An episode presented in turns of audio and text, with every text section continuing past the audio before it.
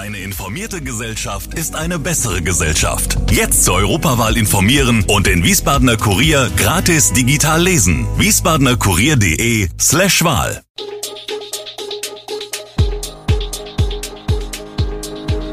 Gude, unser morgendliches News Update. Das Wichtigste aus Wiesbaden für Sie im Überblick. Guten Morgen aus Wiesbaden an diesem 26. Juli. Ein und 30-Jähriger stirbt nach Streit, weiter viele Busausfälle in Wiesbaden und am Flughafen drohen Streiks. Das und mehr hören Sie heute im Podcast.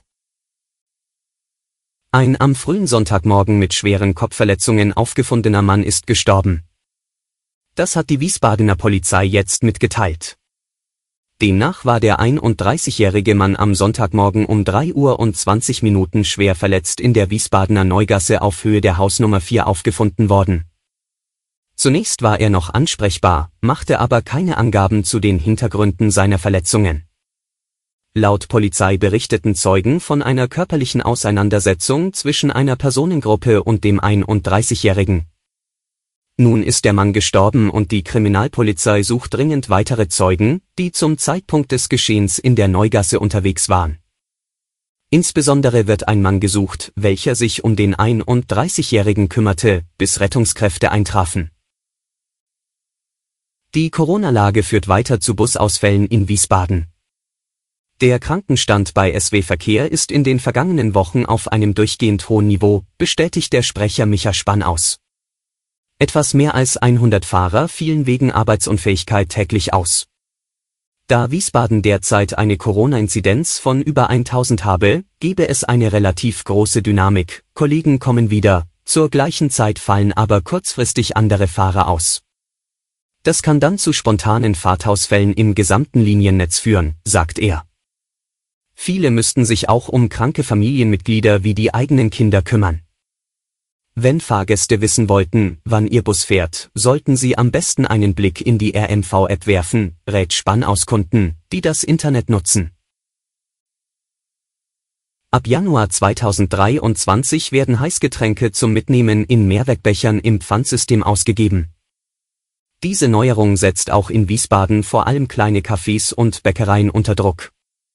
Der Rheingauer Bäckerbetrieb Dries, der in Wiesbaden 13 Filialen betreibt, ist vorbereitet, er wird noch in diesem Jahr ein betriebseigenes Pfandsystem einführen. Für 5 Euro gibt es einen Mehrwegbecher, beim ersten Kauf bereits mit Kaffee gefüllt. Gibt der Kunde den benutzten Mehrwegbecher in einer der Dries-Filialen zurück, erhält er dafür einen sauberen. Elisabeth Rost-Klein von der Bäckerei Klein hofft auf ein bundesweites Pfandsystem der Branchenorganisation BECO.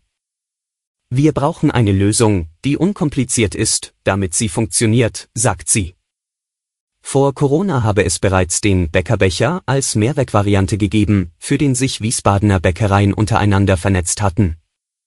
Doch das sei kaum nachgefragt worden, das könne die neue Lage von 2023 an natürlich ändern. Das Risiko einer Infektion steigt mit zunehmendem Alter nicht nur bei Corona. Die STIKO empfiehlt Älteren daher verschiedene Impfungen. Neben der Corona-Impfung sind vor allem Impfungen von großer Bedeutung, die vor anderen Atemwegsinfektionen wie Grippe, also Influenza, Lungenentzündung, also Pneumonie oder auch Keuchhusten, also Pertussis, schützen. Neben den regelmäßigen Auffrischungen des Tetanus- und Diphtherieschutzes, der alle zehn Jahre notwendig ist, empfiehlt die STIKO allen Personen ab 60 Jahren die Pneumokokkenimpfung, die jährliche Influenza-Impfung und auch die Pertussis-Impfung. Denn auch Keuchhusten führt bei Senioren vermehrt zu komplizierten Verläufen. Zudem wird zur Impfung gegen Herpes zoster, also Gürtelrose, geraten.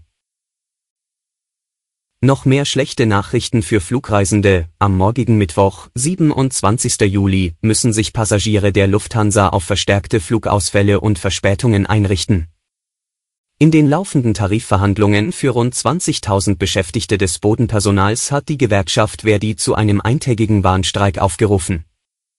Zum Bodenpersonal gehören unter anderem Techniker und Logistiker, ohne deren Dienstleistungen die Flugzeuge nicht abheben können.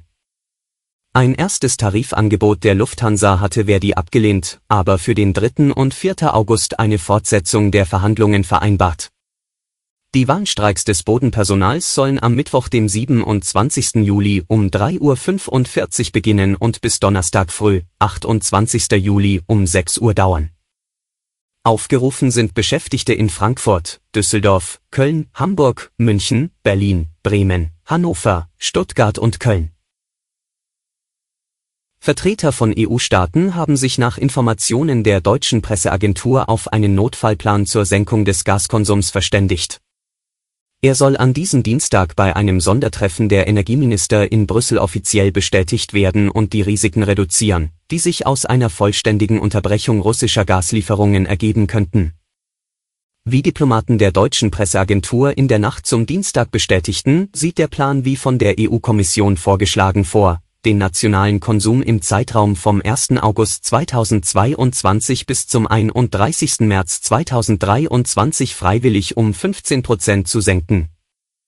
Zudem soll die Möglichkeit geschaffen werden, bei weitreichenden Versorgungsengpässen einen Unionsalarm auszulösen und verbindliche Einsparziele vorzugeben.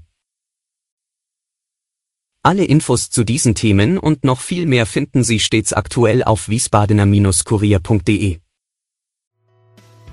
Gude Wiesbaden ist eine Produktion der VRM von Allgemeiner Zeitung, Wiesbadener Kurier, Echo Online und Mittelhessen.de. Redaktion und Produktion die NewsmanagerInnen der VRM. Ihr erreicht uns per Mail an audio.vrm.de.